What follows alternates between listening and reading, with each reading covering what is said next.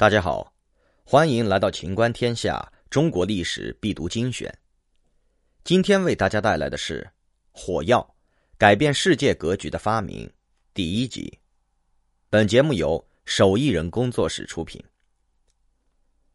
火药作为中国四大发明之一，它的发明大大推进了人类历史发展的进程。恩格斯曾指出。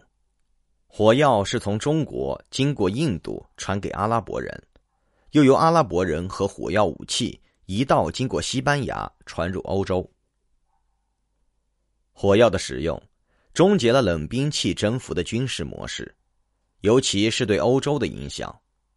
火药动摇了欧洲的封建统治，使骑士阶层逐渐衰落，推动了社会的发展。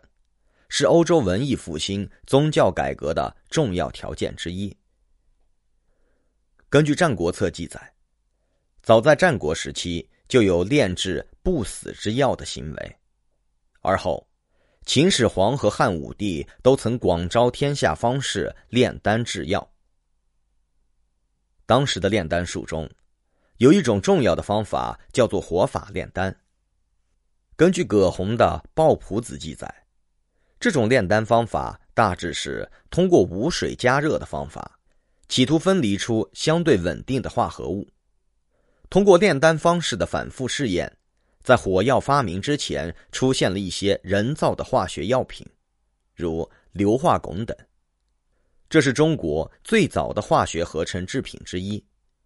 而这种炼丹起火的方法，启示人们后来认识并发明火药。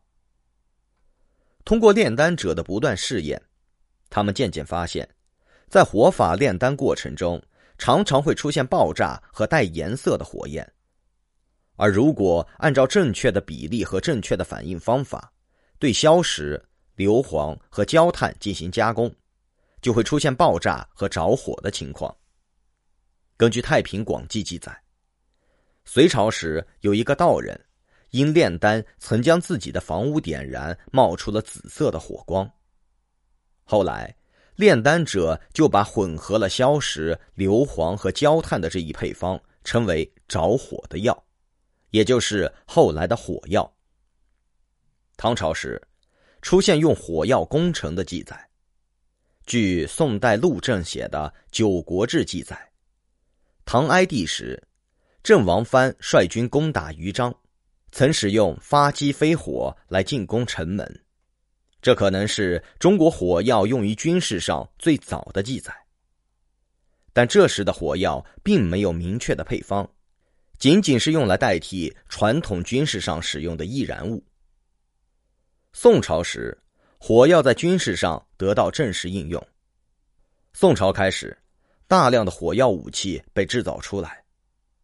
据《宋史兵记》记载。当时的兵部令史在箭杆前端附火药桶，点燃后，利用火药燃烧向后喷出气体的反作用力，把箭簇射出。这可能是世界上最早的喷射火器。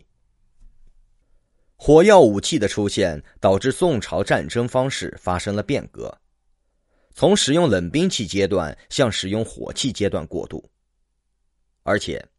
此时已经出现了用于军事的火药配方，在《五金总要》上记载，制造不同的火器会应用到不同比例的原料，主要包括钱白、黄蜡、松脂和砒霜。这些配方千奇百怪，根据不同比例的配方制造出的火器功能不同，有易燃、易爆、放毒和制造烟幕的不同目的。元朝时。蒙古军用火器横扫东欧。公元一二三四年，蒙古灭金之后，金军中的火药工匠和火器手编入了蒙古军队。次年，蒙古大军发动了第二次西征，新编入蒙军的火器部队也随军远征。